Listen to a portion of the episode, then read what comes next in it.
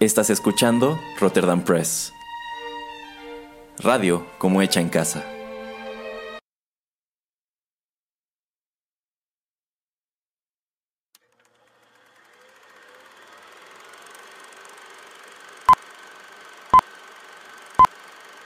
Rotterdam Press presenta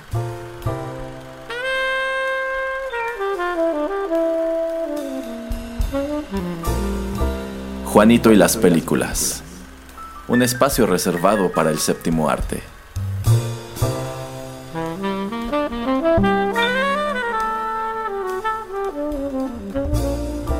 Ocupa tu butaca. Comenzamos.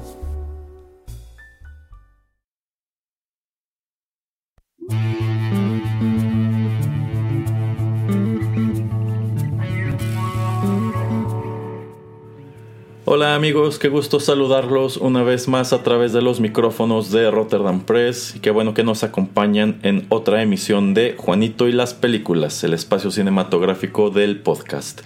Yo soy Erasmo y ya lo saben, aquí está, no puede faltar el señor Juanito Pereira. Pero le faltó decir titular del programa Ah, y sí, único creador y productor del programa también. Ah, sí, sí, es, de este usted sí es titular, de 8 bits, olvídese. ¿eh? Ah, Pero de bueno, 8 bits, de arena, de todo soy yo. No, no, no, no, nada de eso.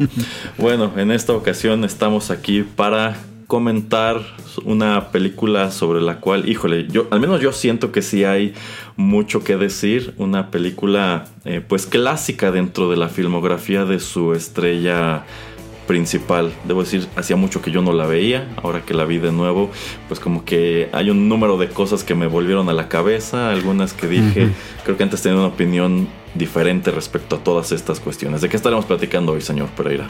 Vamos a platicar de Mrs. Doubtfire. Así es, este filme encabezado por Robin Williams de 1993. Se quejaba el señor Pereira de por qué entre todas las, todas las películas noventeras de Robin Williams esta, pues sencillamente porque esta es la que le tocó, señor Pereira. Así que para ir calentando motores, ¿qué le parece si vamos con nuestro primer tema musical? Muy bien. Ya regresamos.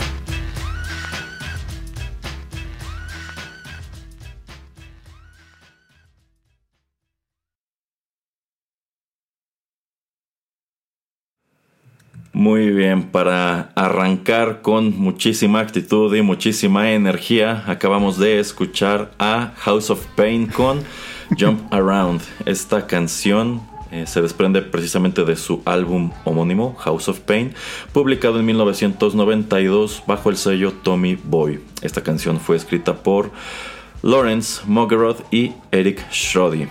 Y esta es una de un número de canciones que de hecho pueden escucharse todo a lo largo de esta película. Incluso esta es de las primeras que suenan en la misma, pues en digamos el evento crucial que echa a andar toda esta narrativa.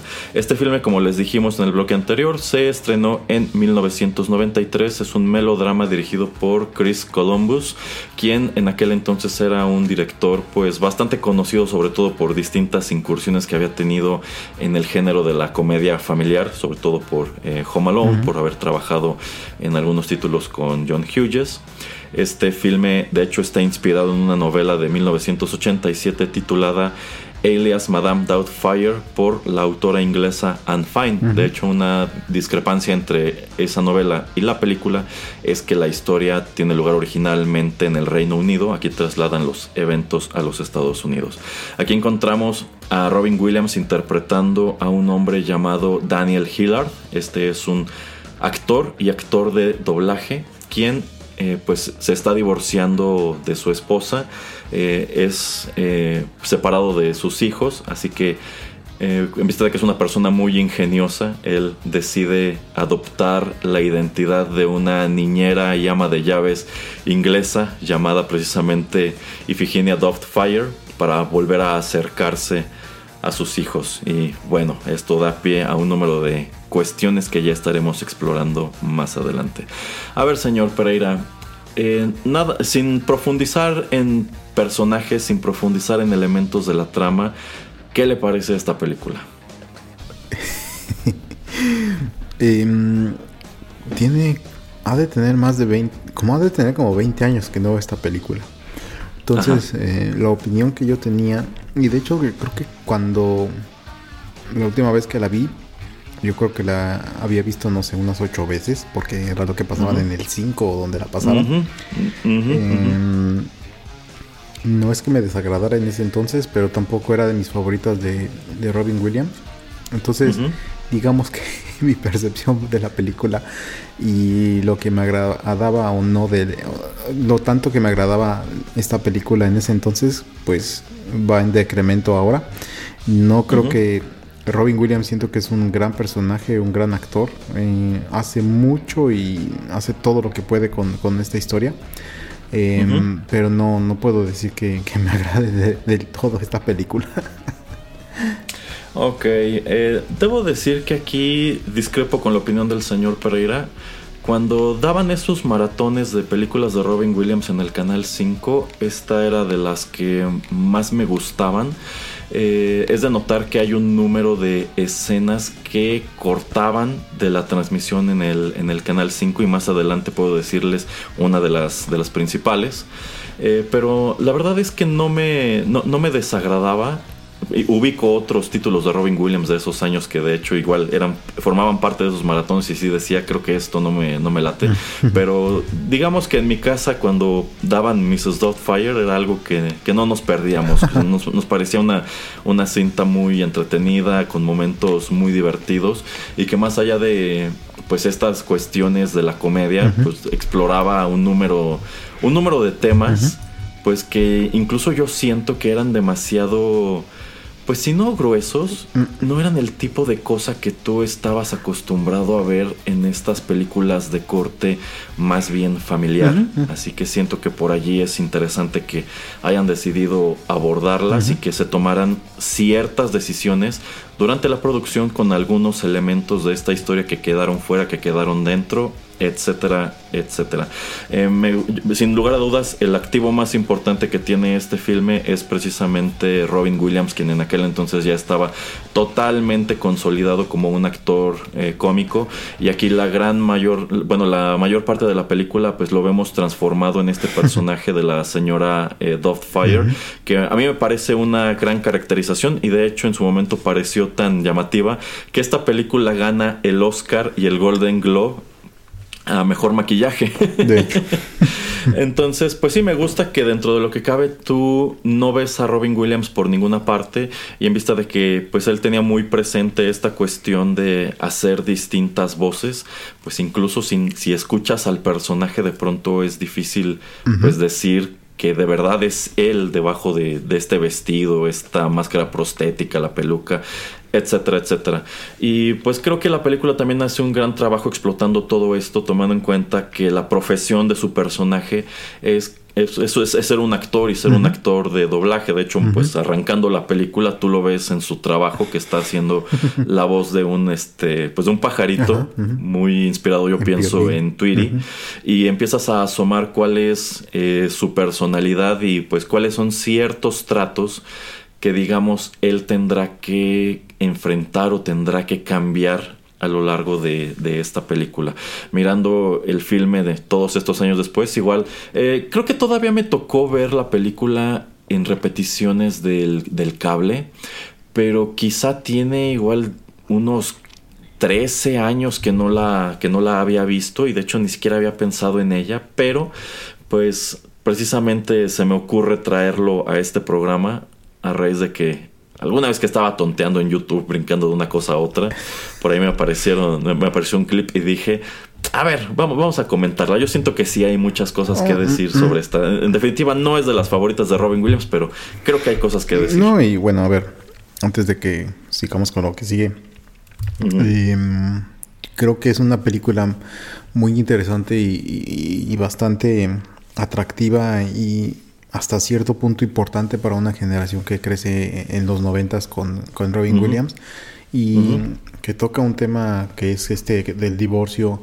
eh, y todas las repercusiones eh, de una manera muy em, eh, diferente, entretenida, porque pues es una comedia familiar. Em. Entonces, sí, cuando nuevamente, o sea, no la vi ocho veces nada más porque no tenía nada que hacer, ¿no? O sea, podía haber jugado un videojuego o algo. Me, me gustó en ese entonces, pero digo, ya viéndola ahora con otros ojos y con otra perspectiva, yo creo que es eso, ¿no? O sea, tengo un cambio de, eh, pues, de, de- de opinión, pero bueno, en su conjunto, ¿no? No solamente por el tema que aborda, pero bueno, ya, o sea, no, no por eso el tema y la manera en que lo aborda es malo, sino todo en su conjunto como que no me termina de convencer. Pero creo que sí, como dice usted, o sea, hay muchas cosas muy buenas que explorar. Exactamente, así que para ir con todo eso, escuchemos más música, señor Pereira, y continuamos nuestra charla. Muy bien.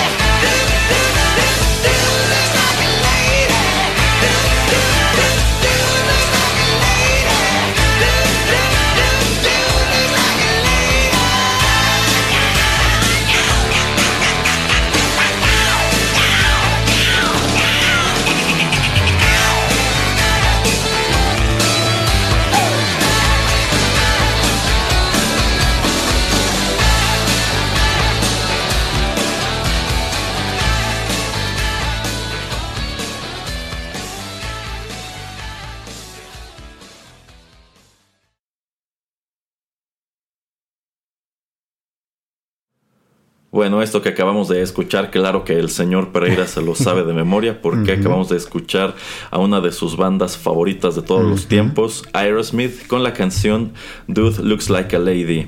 Esto viene incluido en su álbum de 1987, Permanent Vacation, publicado por Geffen Records. Esta canción Sí, sí, un discazo.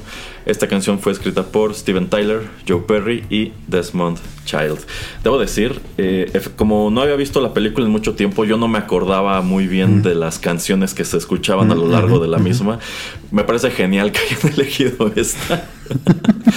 Tomando en cuenta que, bueno, pues gran parte de, del- uno de los hilos conductores es un señor que se transforma voluntariamente en una, en una ancianita pues para salirse para salirse con la suya.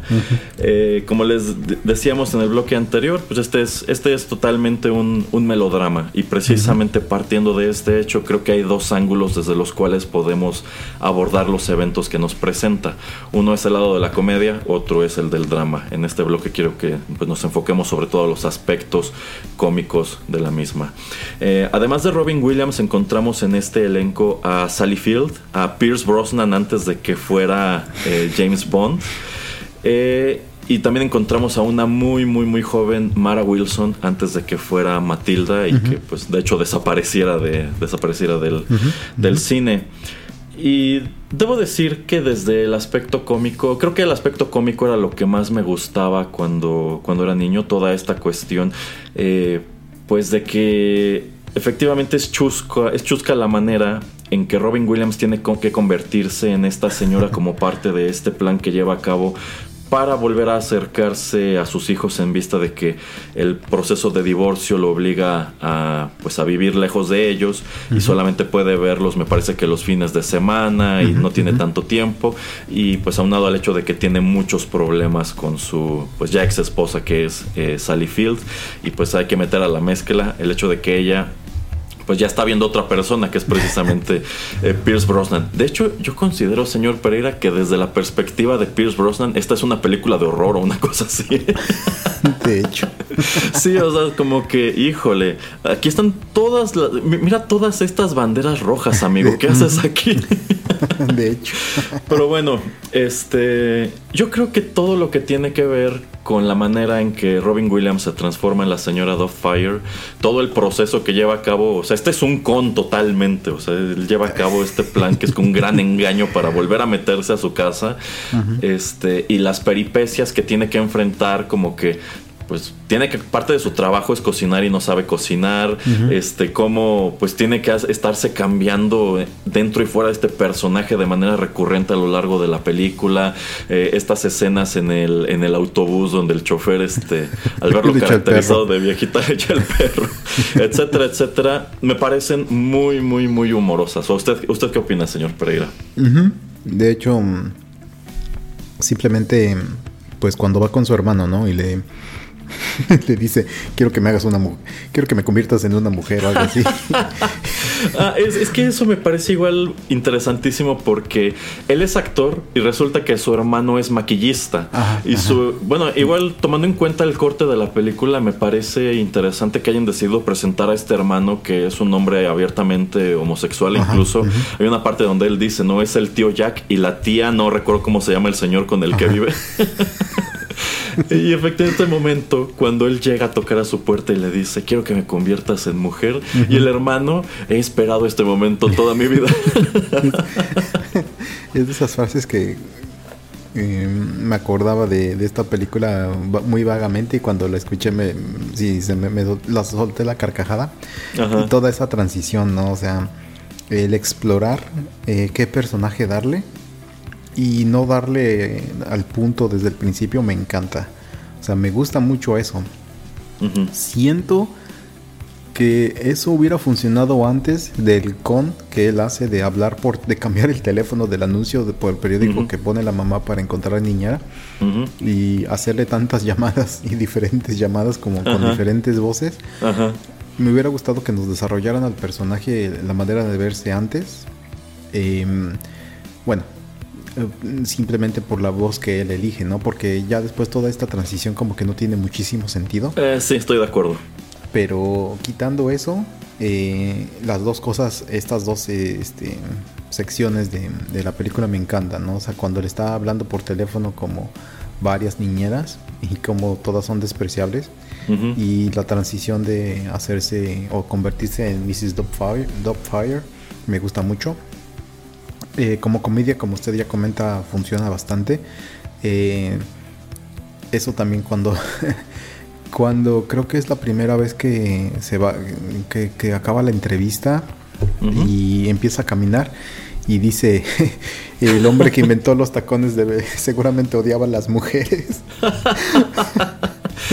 Ajá, bueno, ahí habrá que recordarle que originalmente quienes usaban tacones eran los hombres. no sí sí pero de todas maneras o sea como que no sé qué tanto espacio le dieron a Robin Williams como para improvisar Yo pienso que mucho, ¿eh? Sí, sí, seguramente. Pero todas esas eh, cosas y esos este, quips que le dejan o que él, él hace o dice, mm, me gustan mucho. Em, y sí, o sea, el tratar de encontrar una excusa como para poder estar con sus hijos y de y también acabo de recordar que en el punto en el que él se divorcia, pues él es, él es desempleado, entonces también le ayuda bastante tener este dinero extra que entre comillas le está quitando la esposa, como para pues eh, mantenerse o ponerse de pie, tener bien decorado el departamento. Y bueno, todo esto me agrada. Y la manera también en la que él va aprendiendo o va viendo a sus hijos de una manera diferente, porque pues obviamente, eh, quieras o no, o queramos o no en general, somos una persona cuando estamos enfrente de nuestro papá y de nuestra mamá, a lo que somos con gente desconocida, con extraños, con gente que ayuda en la casa, este, con, no sé, etcétera, ¿no? Con amigos de tus papás, con este, tus tíos, etcétera, ¿no? O sea, es- la- las dinámicas cambian mucho. Entonces que tú como papá te disfraces y puedas descubrir o conocer a tus hijos de una manera muy diferente, creo que lo hace también muy, muy entretenido. Sobre todo al principio cuando él se introduce y como que y, mm, no es tan directo y de alguna, alguna de las cosas que, como por ejemplo al hijo le dice, ah, no, este, me gusta hacer tal cosa y en algún punto en, en este, en, en Inglaterra jugaba yo fútbol, ¿no? Y así como que, ah, al hijo también le gusta el fútbol. Y al- a Matilda, le voy a decir Matilda porque es Matilda. y a Matilda le dice, ah, no, es que a mí me gustaba Stuart Little. Y dice, ah, es mi libro favorito. Ah, el mío también. O sea, como que hay cosas como que trata como que de conectar rápidamente con ellos. Eh, pero ya después de ahí siento que también, obviamente como es una comedia, no lo exploramos mucho, pero había maneras también de hacer otro tipo de historia donde pudiéramos explorar esa relación más de padre e hijo. Eh, aunque también lo hacemos de en cierto punto, ¿no? Y en cierta manera de, no, es que sí los extrañamos, ¿no? Es que esto es también duro para nosotros. Cuando la hija grande, ¿no? Va y se disculpa con Dubfire, creo que es después de la primera cena. Y Ujú. él dice, no, este, disculpe, es que esto me ha pegado mucho y es muy difícil, ¿no? Entonces, como que eso, pues obviamente no se lo dice abiertamente ni al papá ni a la mamá. Entonces, eso me gusta, ¿no? Que podemos ver esta dinámica y, y también podemos ver en los hijos cómo reaccionan ante esta situación, ¿no? Entonces, eso también muy, muy interesante y obviamente para terminar de las cosas icónicas y que tiene sentido es esto de cuando está cocinando y se, y se- o sea también lo hacen muy, más chistoso y más adrede yo lo sé pero Ajá. es que tiene sentido no o sea es como que tiene que él tiene estas boobies pro- eh, postizas pues obviamente cuando él cocina o él está haciendo algo en la estufa pues él nunca o sea él sabe la distancia que tiene entre su cuerpo y la estufa pero como tiene estas eh, eh, pues extremidades o protuberancias o como lo queramos llamar este traje con Estas prótesis. prótesis extras, sí, con Ajá. prótesis, pues obviamente no, no se va a dar cuenta, ¿no? Entonces eso lo hace muy, muy chistoso. Eh, sí, sí, sí hay muy buenos momentos cómicos. Eh, estoy de acuerdo con dos cosas que menciona. Yo, yo creo que toda esta secuencia cuando están tratando de encontrar el rostro de la señora Doubtfire iba antes de la llamada donde se presenta con, con Sally Field. Porque si efectivamente ya creaste su personalidad y su voz y más o menos estás dando a entender que es una señora mayor, pues ¿qué tiene que hacer Robin Williams poniéndose una peluca como de hooker, ¿no? Y unos leggings todos horribles. Eh, quizá esta- esa parte iba al revés.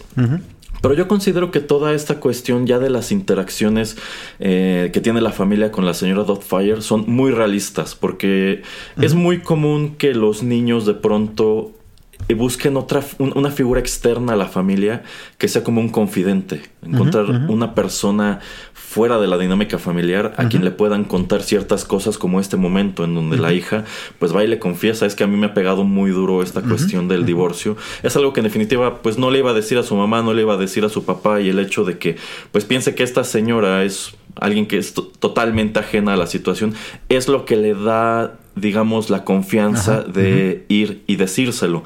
En- y al mismo tiempo o sea tienes todas estas cosas que Sally Field le cuenta a la señora Dotfire en donde está externando pues cuáles eran cuáles eran los problemas de su matrimonio qué cosas le hubiese gustado que fueran distintas y y demás no Eh, que pues bueno, yo creo que eso ya es parte de la cuestión este más dramática, el hecho de que pues este señor Daniel Hillard tiene que pues hacer todas estas faramallas para darse cuenta de qué era lo que estaba haciendo mal, ¿no? y por qué es que su, que su matrimonio eh, fracasó. Eh, Pero bueno, eso lo podemos comentar un poco, un, un- un poco más adelante. Eh, también del aspecto cómico, me gusta mucho pues todo lo relacionado con el personaje de Pierce Brosnan porque me gusta que Robin Williams cuando entra en escena este, este, este otro señor, pues claro que está totalmente celoso porque al menos yo siento que dentro de lo que cabe, él aún tiene la esperanza de, de re- de regresar a su matrimonio. Así es. Eh, poco a poco él va descubriendo que eso ya no va a ser posible, pero al menos cuando él entra en escena, él, él piensa que podrá regresar. Eh, pero para Pierce Brosnan, insisto, esta película es como una pesadilla, ¿no? O sea, ok. Me reencontré con esta ex compañera con quien, en quien siempre estuve interesado y como que vamos a tratar ahora sí de llevar las cosas en serio y ya conocí a los hijos y demás, pero está esta señora que siempre me hace la vida imposible y que todo el mundo dice que es lindísima y demás, pero conmigo es este súper agresiva y esta cuestión de cómo le arranca el emblema de Mercedes-Benz a su coche. O cuando van al balneario. Este, Le avienta el limón. le avienta un limón. Eh, dicho sea de paso, esta película siento yo que le ayudó muchísimo en nuestro país el doblaje. Porque algunos de los momentos cómicos como esto del balneario son más chistosos. Porque en el doblaje en español incluso la señora Doubtfire empieza a gritar, oh, cobraré venganza por mis antepasados y cosas así. No es tan chistoso en inglés. Eh, y un detalle que en sí, pues yo no me di, yo, yo no supe hasta que vi la película en inglés en el cable. Eh, cuando la veíamos en español en el canal 5, la señora Doubtfire tenía un acento castellano. En la película, la señora Doubtfire tiene un acento inglés. Entonces me parece un detalle muy padre que pues hayan decidido conservar esa cuestión de que es extranjera, por así decirlo. E incluso en español este, tropicalizan todos los nombres. O sea, no se llama Andrew, se llama Andrés y cosas así. Eh, pero tomando en cuenta que la señora Doubtfire habla como española, dentro de lo que cabe eh, tiene sentido. Entonces, para Pierce Brosnan, toda esta película es como que, híjole, ¿qué tan... ¿Cuán más locas se van a poner las cosas? Ok, ya pasó lo, de la- lo del coche, ya pasó lo del balneario. Y cuando llegamos a esta escena del, pues de la cena, que es el cumpleaños de Miranda, y al mismo tiempo, pues Robin Williams tiene que ir brincando de personajes porque tiene esta reunión de negocios muy importante con el dueño de la cadena donde trabaja. pues igual, ¿no? Como que para Pierce Brosnan es. Ya llegamos al restaurante y no podemos ordenar porque la señora Doubtfire fue al baño y ya se le cayó la dentadura y se tiene que ir otra vez al baño. Así como que, ay Dios, no, Pues, insisto, ahí están todas las banderas rojas. ¿Qué estás haciendo aquí, compadre? De hecho, sí, sí. Sí, tiene mucho, mucho sentido lo que usted comenta. Em, bueno, obviamente también no nos presentan alguna plática que eh, James Bond, porque le voy a decir James Bond, tuvo con Sally Field. eh, así de, oye, ¿qué onda con esta señora? No me, no me quiere, no me trata bien, así como que... Mm, eh, ¿Qué pasa, no? Entonces, yo sé que ustedes todos creen que es así una santa y la mejor, pero pues a mí me trata con la punta del pie. Eh, pero, pero sí, no lo había pensado desde su perspectiva así de, pues... Eh, eh, eh, es más, incluso, pues casi se nos muere el pobre Pierce Brosnan por, por esta cuestión de que él dice que es alérgico este, a la pimienta. ujú. Y esta parte de donde la señora Doubtfire se mete a la cocina y atasca su platillo de pimienta. y ya se anda ahogando y por eso tiene que ir a hacerle la maniobra de Heimlich. Es cuando se caen y es donde toda la fantasía de la señora Doubtfire se, se pierde por completo. Y todavía tiene el cinismo de despedirse de él de mano. Ah, pero le pide disculpas, disculpo por la pimienta. Que él ni supo que era ella, que fue ella. Sí, sí, pero sí. le dice, ah, disculpa por la pimienta, sí, no hay problema, o sea, por haberle salvado la vida. No, si Pierce Brosnan volvió a llamar a Sally Field después de, de esta cuestión del restaurante, la verdad que tonto, ¿eh? se merece todo lo peor. Por eso se volvió espía. Ah, mire, señor Pereira.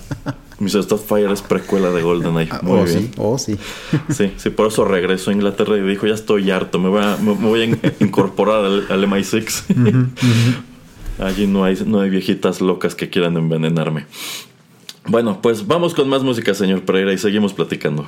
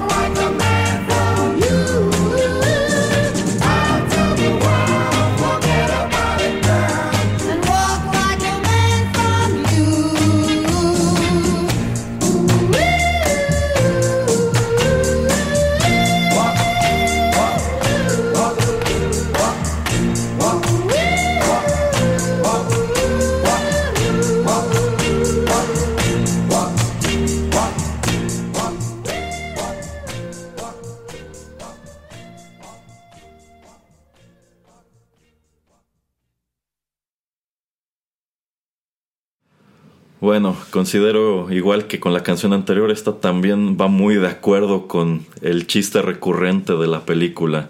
Acabamos de escuchar The Four Seasons con Walk Like a Man. Esto viene incluido en su disco de 1963, Big Girls Don't Cry, publicado por VJ. Esta canción fue escrita por Bob Crew y Bob Gaudio. Y bien, en el segmento anterior ya comentamos un poco de lo que es la comedia dentro de esta película, que yo siento que resalta sobre todo tomando en cuenta que de regreso en 1993, pues Robin Williams era conocido yo creo que universalmente como un personaje cómico, si bien ya había dado por allí algunas interpretaciones serias que pues venían a patentar que este señor tenía un rango muy amplio y que lo mismo te funcionaba como personaje cómico, que era su fuerte, que como pues bueno, haciendo personajes más serios, ¿no? Eh, bueno, en este bloque quiero que abordemos ahora sí un poco de la otra mitad de esta historia que son las partes más dramáticas. Y sin lugar a dudas, el aspecto dramático central de esta historia es esta cuestión del divorcio que están eh, llevando a cabo Robin Williams y Sally Field. Y yo creo que la película hace un muy buen trabajo explorando pues todo esto que ya dijimos antes, ¿no? De cómo, cómo está afectando a la familia esta cuestión, cómo está afectando a los hijos y cómo lo toma por un lado la parte que pide el divorcio, que es la esposa, y pues el eh, quien no quería pues dejar a la familia, que es el, el papá. Eh, debo decir que mi percepción sobre esta cuestión ha cambiado mucho desde que era niño y ahora que volví a ver la película. Porque aquí debo hacer la confesión, quizá un poco impopular, de que cuando yo era niño, yo consideraba que el villano de esta película era Sally Field. Yo Mm, veía esta mm. película como diciendo, híjole, es que este señor quiere mucho a sus hijos y quiere estar con ellos y por qué esta señora es tan mala y no, no le permite hacerlo. Mirándola otra vez todo este tiempo después puedo entender por qué esta mujer estaba harta de esta, de esta dinámica y por qué pese a que tú al empezar a ver la película piensas que Daniel es un papá cool, por así decirlo, y dices es que ve como ve, el- ve el fiestón que le armó al hijo por el cumpleaños y, y, pues que es actor y que hace voces en la televisión y demás, eh, pues puedes entender por qué a pesar de esto llegado cierto punto como que Sally Field dice ya tuve suficiente, no puedo más, necesitamos eh, divorciarnos. Y es que pues muy temprano en la película tú descubres que esta ya es una pareja que no funciona, que como ella bien señala ya no tienen nada en común, ya no quieren las mismas cosas y sobre todo pues te das cuenta de que Daniel Hillard podrá ser un tipo muy simpático y divertido, pero en sí como padre es un desastre. Porque, y bueno, esto lo viene a subrayar el hecho de que cuando él deja la familia y se va a este departamento, pues siempre está sucio, siempre está desordenado, no tiene, no tiene un empleo. Así que, no lo sé, para mí como que es ver que este no, esta no es una película que tenga como tal un villano. Sencillamente es una situación compleja como son complejas estas situaciones en la vida real. Pero al menos en mi percepción, siendo niño yo simpatizaba mucho con el personaje de Robin Williams. Y ahora pues no es que simpatice con él, sencillamente creo que tengo ya más criterio para darme cuenta de por dónde iban las cosas y por qué esta relación de pareja llegó a donde llegó. ¿Usted cómo ve, señor Pereira? No, este, estoy completamente de acuerdo.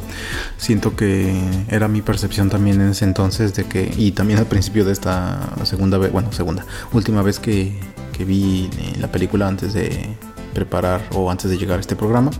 Eh, y sí, obviamente que la percepción ha cambiado mucho. Eh, también eh, siento que es un poquito el error de, de la película, el no enseñarnos eh, las fallas, eh, las faltas, las cuestiones que hacían a Sally Field, pues no querer tanto a Robin Williams ya como su esposo, o sea, como que es muy por encima, ¿no? Que nos dicen eh, por qué estaba ella ya harta. Siento como que necesitábamos tener un poquito más de fuerza en eso.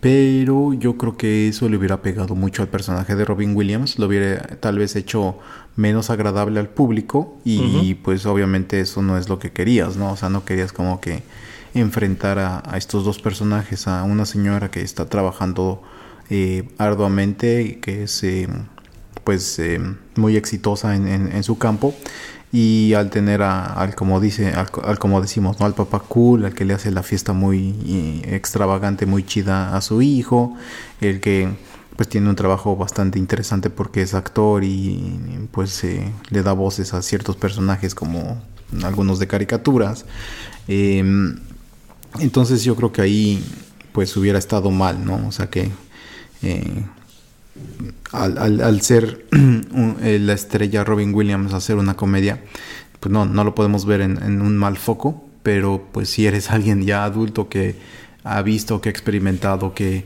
eh, conoce gente que tal vez ha ido o que ha tenido divorcio, pues también eh, entiendes, ¿no? Que generalmente no es una cuestión la que hace que eh, una pareja se divorcie y que no es la culpa de una persona generalmente por la cual eh, existen los divorcios o los divorcios pasan. Entonces, eh, pues sí, también mi percepción ha cambiado. Lo único que tal vez yo creo hace que la hubiéramos visto pues con un enfoque tan de esa manera como diciendo ah pues ella es la mala de la historia es tal vez que nos presentan muy rápido o- o nos dicen que ella eh, pues termina en, en los brazos de James Bond muy rápido, ¿no? Entonces yo creo que así, ahí es el problema, ¿no? Como que, ah, pues ya viste, o sea, como que le valía el esposo, ah, como que nada más estaba buscando una excusa como para eh, dejarlo y buscarse a otro. Y, ah, mira, es bien mala, este, no quiere que el esposo, ahora que él es el que tiene tiempo porque está desempleado, no quiere que ella, que él lo- los cuide. O sea, le dice, dame dos horas este, cada día entre semana en lo que tú estás ocupada en el trabajo, yo los cuido. Y, ah, y ella de bien mala que no lo quiere hacer.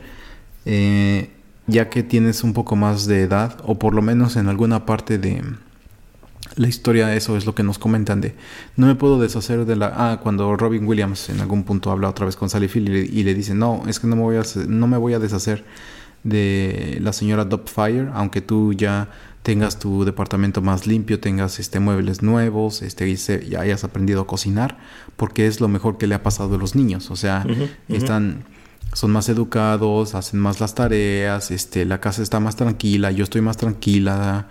Eh, entonces ahí como que eh, te da algunas pistas, ¿no? De todo lo que estaba, como ya usted comenta, todo lo que estaba mal. Y también eso es lo que hace crecer al personaje de Robin Williams como pues un ser humano, ¿no? Así también darse cuenta de, ah, ok, esas eran las cosas como que me faltaban o a donde yo quedaba corto como esposo. Entonces, Em, viéndolo desde esa perspectiva, también como adulto, eh, pues era una película que te podía hacer pensar y no solamente reír por lo de la parte de la comedia. Eh, sí, de hecho yo creo que por ahí va la cosa. Quizá cuando, como cuando eras niño era muy fácil empatizar con el personaje de Robin Williams.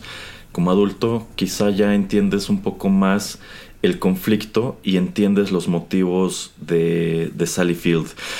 Quizás se hubiese beneficiado la película de esto que usted comenta, de presentarte un poco más cuáles son las deficiencias de este hombre como, como papá. Sin embargo, pues yo siento que también están latentes, tomando en cuenta que él es un papá como. Él es un papá siendo Daniel Hillard y es otra figura paterna siendo la, la señora Doubtfire.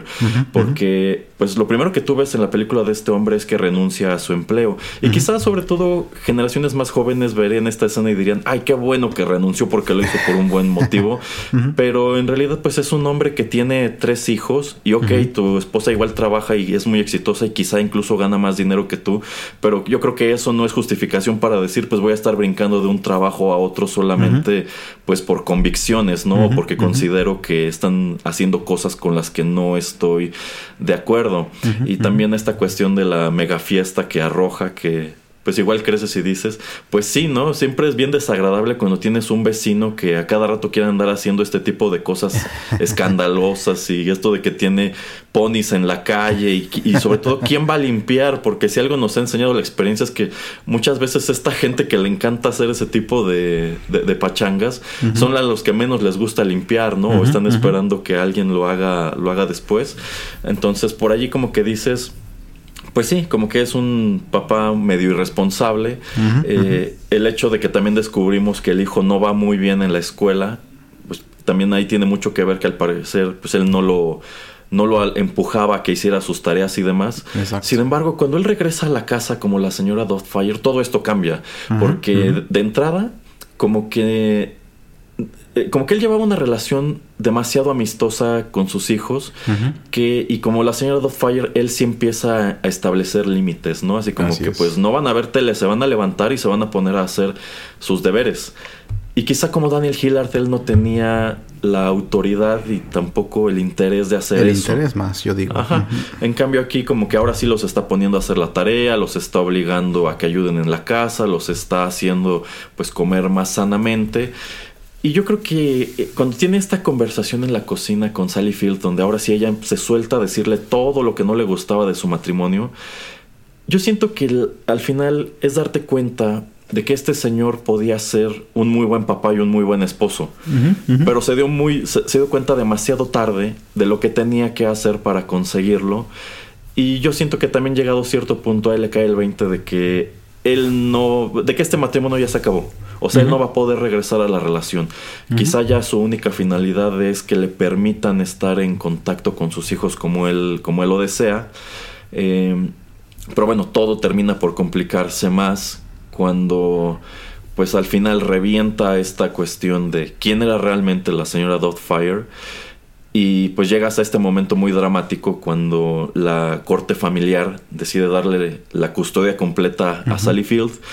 Y pues el juez pues yo creo que se lo dice como es, ¿no? O sea, yo en lo que, en lo, lo que veo en usted es un actor muy talentoso y este, este discurso todo este, cargado de sentimiento y emoción que acaba de echarse, bien puede ser cualquier otra interpretación, bien puede ser un personaje y tomando en cuenta que pues estuvo engañando a esta familia vistiéndose como una ancianita durante Señora. no sé cuánto tiempo, pues yo creo que incluso sus visitas del fin de semana va a tener que hacerlas supervisadas porque pues no sabemos de qué otras cosas sea capaz, señor.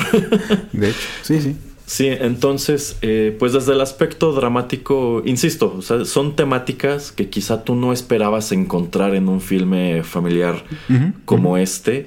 En, en ese aspecto, incluso yo me atrevo a pensar que esto bien pudo haber sido nada más un drama, quizá con el elemento cómico de, de, de- de la señora Doubtfire, pero incluso si eliminas las escenas de cuando pues, se, les pre- se le prenden las boobies en la estufa, o cuando llega la, la trabajadora social a su departamento y se le cae la máscara por la ventana y se pone este e- este Merengue. merengue, en la cara.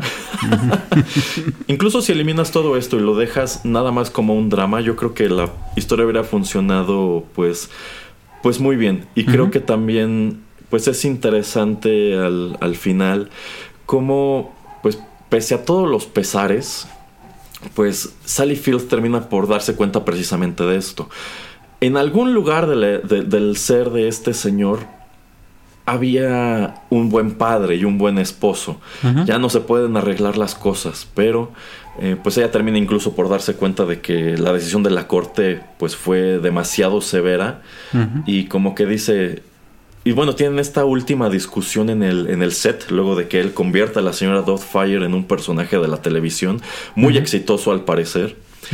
Eh, y tienen esta última discusión en donde ella dice, sabes que ya es que no puedo seguir haciendo esto, necesitamos llegar a un acuerdo, necesitamos, eh, pues digamos que encontrar el punto medio en donde los dos tengamos lo que necesitamos, porque ella lo que necesita eh, pues es alguien que se haga cargo de los hijos entre semana porque ella trabaja todo el día. Y como ya se dio cuenta de que él, dentro de lo que cabe, ya cambió y este, ya se dio cuenta de todo lo que no se había dado cuenta antes, como que dice, pues vamos a llegar a este acuerdo en donde tú vas a poder verlos en la tarde, mientras yo estoy en mi trabajo, mientras yo este, veo lo de la casa, etcétera, etcétera. Entonces, incluso por allí se me, me- me parece eh, pues un acuerdo realista dentro de lo que cabe tomando cuáles son las circunstancias de estos señores. Que, que, bueno, que es lo que él quería, ¿no? Cuando empieza el proceso de divorcio. Pero el personaje de Sally Field, pues ve que, o sea, no, no es adecuado el tener al señor por todas las eh, cosas que él carecía, ¿no? Entonces todo lo que estamos hablando que trae la señora Doubtfire. Y ahí es cuando, después de ver todo lo que es el señor capaz de hacer, y que también lo enseña, como ya decía yo, en los sábados cuando tenía la visita en, en su departamento de los niños y llega la señora ya después ve que está ordenado, ve que está limpio, ve que ha cocinado cosas que son saludables, pues también ya ve el cambio, ¿no? O sea, que no solamente tiene que, eh, pues, eh, ponerse detrás de esta máscara como para eh, presentar este, que no es nada, cosa que no está eh, actuando, ¿no? O sea, que no está este, jugando un rol, sino que en verdad es él quien ya cambió.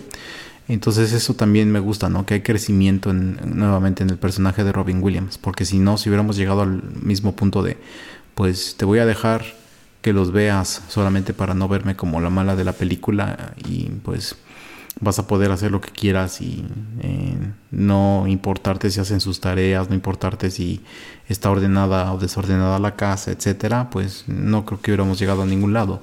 Entonces eso me gusta, ¿no? Que eh, al final de la historia, pues como que todos estamos en un mejor lugar y de hecho eh, en algún punto, como usted dice, como que también eh, Robin Williams se da cuenta ya de que no va a regresar con el personaje de, de Sally Field, que eso está acabado, pero tal vez uno como ah, niño o adolescente pues todavía tiene tal vez la, es- la esperanza.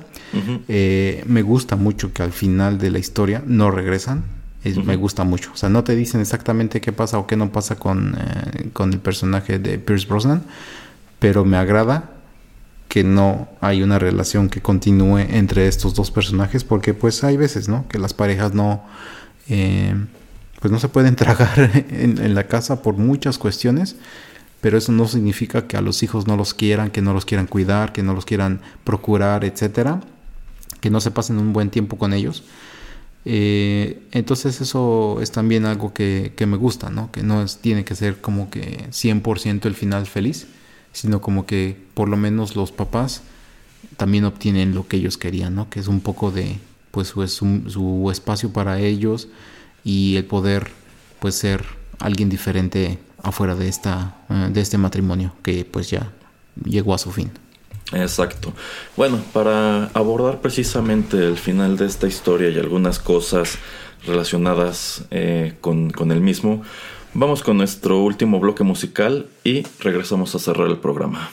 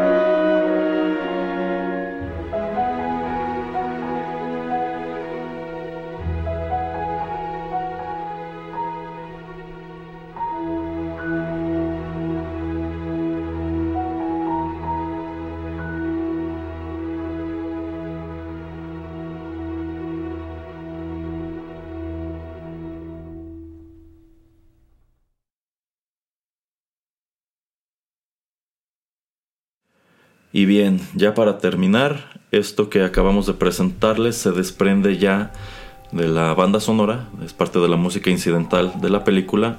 Este tema musical se titula precisamente Mrs. Doubtfire. Esto fue escrito por Howard Shore. Eh, debo decir, la música de este filme me parece bonita en general. Creo que, creo que tiene un sonido muy propio de lo que era el cine de Chris Columbus y también el cine de John Hughes. Incluso me parece una banda sonora que con suficiente suerte hasta podrías pensar pareciera que lo hubiera escrito John Williams, quien de hecho trabaja hecho. con Chris Columbus en Home Alone. Bueno, pues ya se nos adelantaba un poco el señor Pereira en el bloque anterior abordando esta cuestión del final de la película y es que hay un número de cosas interesantes que decir al respecto. La primera de ellas es que el estudio no quería que la película terminara de este modo. El estudio quería que la película tuviera un final feliz en donde Robin Williams regresa con Sally Field y digamos que vu- vuelve a estar constituida esta familia feliz. Ya todos aprendieron su lección y bueno, todo será brillante de aquí para adelante. Eh, sin embargo, tanto Robin Williams como Sally Field, como la autora de la novela original Anne Fine, no estuvieron de acuerdo con esta decisión. Incluso Anne Fine decide eh, dejar la producción y desconocerla, tomando en cuenta pues que el estudio quería darle este final que le parecía pues, era totalmente irreal y estoy de acuerdo. Eh, Robin Williams coincide con lo, con lo mismo. Y precisamente él y Sally Field presionan para que la historia termine como vimos que terminó. Estos dos en realidad no regresan, solamente llegan a un acuerdo en lo relacionado con la custodia de los niños y pues cada quien tendrá que seguir su vida por su lado, que es un final considerablemente más realista, un poco agridulce y también en definitiva pues creo que a nivel película, a nivel fantasía y quizá, quizá a nivel la percepción que los niños podían tener de esta historia, quizá hubiese funcionado mejor el final feliz que quería el estudio. Pero la manera en que lo mencionaron, en que lo manejaron, y sobre todo tomando en cuenta que esta última secuencia viene de la mano con esta con este monólogo que dice la señora Doubtfire al final de su programa en la televisión. Yo siento que ese es un cierre muy efectivo porque creo que la película viene a decirlo como es. Y yo considero que sobre todo a los niños, y tomando en cuenta que quienes crecimos en los 80, 90, pues como que fuimos una generación a la que ya le tocó, pues a veces crecer con padres separados, con padres divorciados, etcétera, casi casi como si fuera epidemia. Este, pues yo considero que a ti como niño te era más útil escuchar a Robin Williams decir lo que dice al final de la película a, que la- a que te crearan esta falsa expectativa de que las parejas, los papás siempre van a regresar mágicamente, este, como que como querían vendértelo aquí, ¿no? Entonces, eh, este momento cuando, pues efectivamente al parecer la señora Doubtfire ya convertida en personaje de la tele, lee cartas que le envían los niños, pues como que queda muy a tono con lo que está pasando, ¿no? Que recibe esta carta de una niña que le está preguntando, bueno, le está contando esto, que sus papás se están divorciando y que siente que ya perdió a su familia y pues al parecer no sabe qué hacer, entonces pues no, no, no, solo, no se lo recubre de azúcar diciéndole, no te preocupes, tus papás van a regresar y vas, vas a volver a ser feliz, sino pues le dice la realidad, ¿no? O sea, a veces hay parejas que tienen que separarse, hay, a veces es mejor para todos, hay parejas que a lo mejor después regresan, hay muchas otras que no, etcétera, etcétera. Eh, debo decir que a nivel personal, esta fue la primera película que pude ver en inglés sin subtítulos y entenderle de principio a fin. Eh, fue en un viaje que hicimos a Estados Unidos. El hotel en donde nos quedamos eh, tenía HBO y esto debe haber sido como por el 94. Este. Y una tarde que nos quedamos en el, en el cuarto de hotel, pues pusimos el HBO y estaban pasando esta película en inglés. Como era en Estados Unidos, claro, claro que no tenía subtítulos de ningún tipo. este. Y fue cuando descubrí que podía haber este tipo de cosas en inglés ya sin tanto problema, ¿no? Este. Y pues a mí sí se me hizo muy. Pues muy agridulce este momento al final de la película. Eh, Y ahora que la estuve repasando y ahora que me metí a YouTube a leer comentarios sobre este último momento, a mí me sorprendió mucho este, que la gran mayoría de ellos señalan es que este momento es como para hacerte llorar, ¿no? O sea, todo, toda esta cosa que le está exponiendo la señora Dotfire a la niña, como que sí dices, wow, ¿no? O sea, en- creo que supieron manejar muy padre el final y creo, y creo que supieron, sobre todo, transmitírselo al público meta de una manera muy efectiva. ¿Por qué esta película terminó como terminó? ¿Usted cómo ve, señor Pereira? No, efectivamente. eh, no, no se los hubiera yo comprado y yo creo que muy poca gente se los hubiera comprado, ¿no? O sea, el objetivo final de, de Robin Williams es lo que él dice al principio. O sea, no puedo vivir sin mis hijos. eh, no he estado, o, o lo más lejos que he estado de ellos desde que nacen es un día lejos de ellos y eso para mí, o sea, para mí son mi mundo. Entonces, pues él se enfoca más en ellos, ¿no? O sea, más que en, la relación eh, con la esposa, eh, pues su objetivo final es ese, ¿no? El, el estar con ellos. Y como que eso es como que lo que tratan de asegurar o de mostrarle a, pues yo creo que a una audiencia más pequeña, ¿no? De que los dos papás están procurando lo mejor para ellos y pues que los quieren y que también no nos presentan un gran drama, ¿no? O sea, no es que la hija se quiera eh, pone, la hija más grande se ponga toda rebelde y se vaya con el novio o se vaya en una motocicleta o que el hijo de en medio se ponga se empieza a fumar, ¿no? O sea, o sea, también no nos meten otras capas eh, que puedan complicar más la historia. Entonces yo creo que eso también eh, ayuda, ¿no? A explicar de una manera más sencilla que aunque tus padres eh, pues estén divorciados, no significa que eso tenga que afectar tu relación con ellos. Sí va a afectar la dinámica familiar, pero no tu relación que tienes con ellos. Y yo creo que eso es como que el, el tema a fondo, ¿no? Que está tratando como que de comunicarnos la película. Eh, sí, sí, totalmente. Entonces creo que es muy efectivo. Eh, la película para mí está bien, o sea, como melodrama está bien, insisto. Eso pudo haber funcionado incluso nada más a nivel eh, dramático sin necesidad de, de tanto chiste. Y de nuevo, o sea, Robin Williams ya tenía en su historial pues algunos papeles de ese tipo que funcionaban padrísimo y más adelante en su carrera tendría otros igual de efectivos. Eh, Nada más para terminar, eh, pues esta película tiene un número de escenas que fueron omitidas. Y bueno, yo no lo sabía, habiéndolas visto precisamente como parte de la preparación para este programa. Yo pienso qué bueno que las quitaron. Porque efectivamente querían darle al público más de lo que mencionaba el señor Pereira. Más momentos que te hicieran ver en una luz desfavorable a Daniel Hillard como esposo y como papá. Eh, a lo largo de esta película, Robin Williams y Sally, Sally Field tienen como tres o cuatro discusiones muy fuertes. Que son precisamente las que te dan a entender. Es que estos dos ya no se, ya no se llevan para nada bien. O sea, no pueden tocar ni por encimita como que su relación de pareja sin que terminen gritándose de cosas. Y había otros tantos momentos en el corte original de la película que fueron omitidos. De hecho, luego de que descubren la realidad de la señora Doubtfire en el restaurante.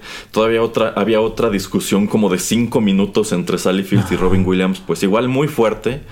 Eh, Y otros tantos momentos que en sí te presentaban a Daniel Hillard como una persona incluso más negativa. O sea, eran momentos que en definitiva te, te habrían hecho más difícil empatizar con él. O sea, sí lo hacían ver como, pues esta es una persona medio cretina, ¿no? Es, un, es una persona que no tiene este, paciencia.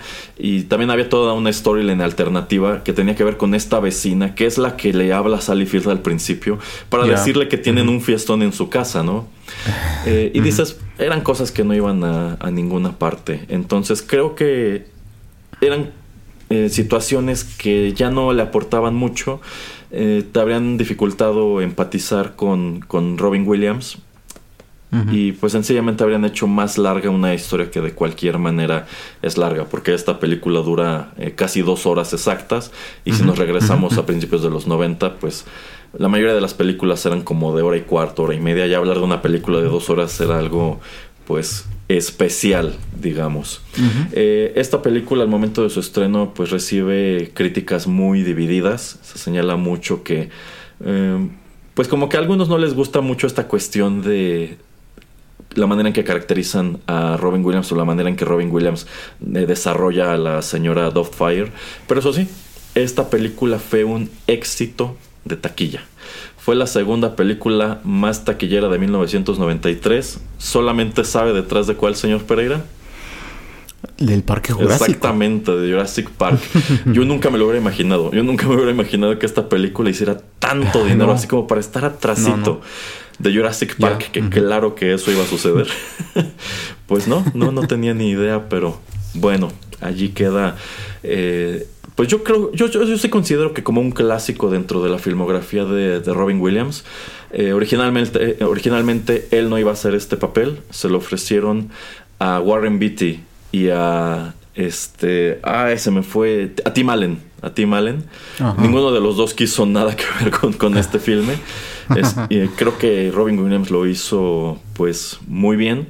Y yo sí considero Sí. que de sus películas ochenteras, noventeras, este es un clásico. Esta es una de las esenciales y tiene muchas cosas que se le pueden criticar como lo que ya mencionó el señor Pereira al principio. Pero para mí está muy padre y considero que es una lástima que llegado a cierto punto Robin Williams haya dejado de inclinarse por personajes como este y como que de- haya dejado un poquito de lado esa faceta más rimbombante y estrambótica Mm, de sus interpretaciones. ¿Cómo ve, señor Pereira? Es que todo lo explota después en Aladdin y pues yo creo que dijo ya, ya saqué todo lo que tenía que Sí, sacar. yo considero que después de Aladdin debe haber dicho, bueno, es que yo soy más que un señor chistoso, ¿no? Un señor que hace voces. De hecho. Pero bueno. No, eh, sí es eh, nuevamente, o sea, la, la, la, la vi con otros ojos eh, ahora. Eh, los temas que abordan, como ya lo estamos comentando, de una manera, eh, pues como comedia y de una manera, el tema también del divorcio son importantes, son interesantes y más, eh, pues a principios de los noventas. Eh, sí, tiene, para mí tiene muchas fallas. Entonces yo en ese entonces sí creía que era una película muy buena. Ahora la vuelvo a ver y digo, "Mm, hay muchas cosas que no voy a abordar aquí, pero que siento como que no la hacen tan redonda como el señor Erasmo podría decir.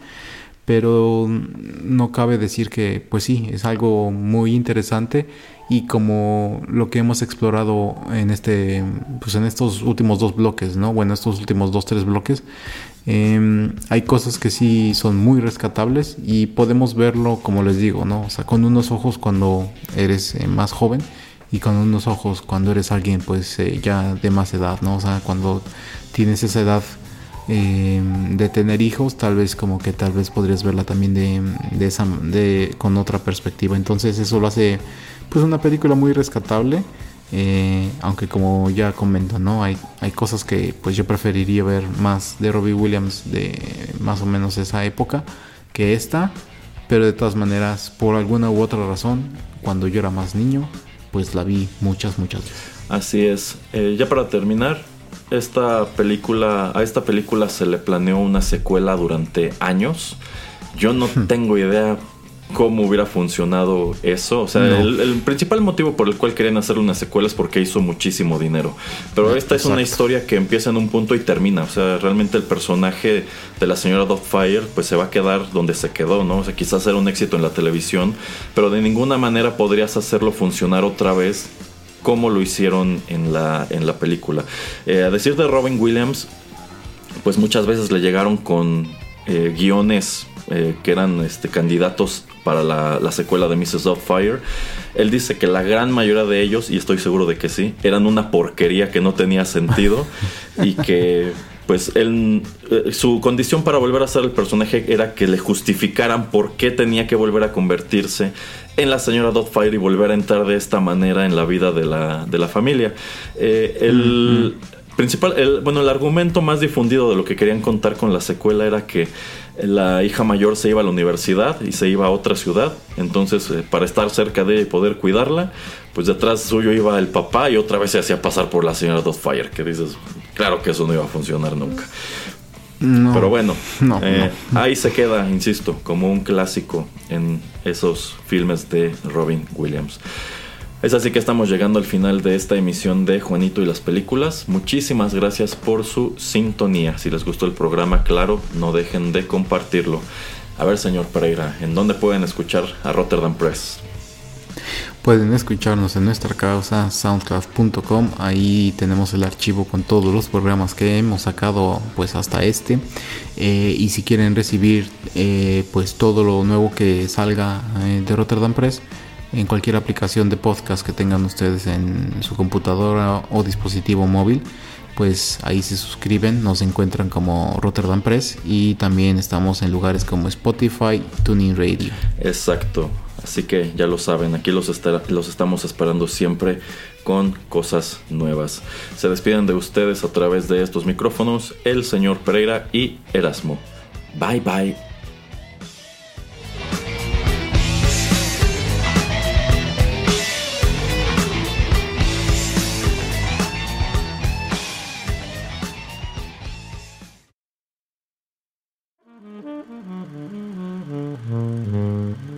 Juanito y las películas llegó a su fin.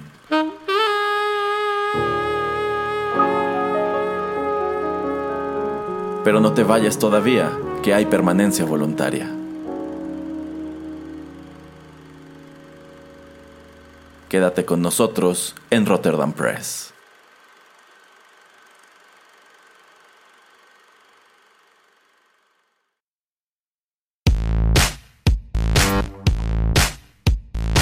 Estás escuchando Rotterdam Press. Radio como hecha en casa.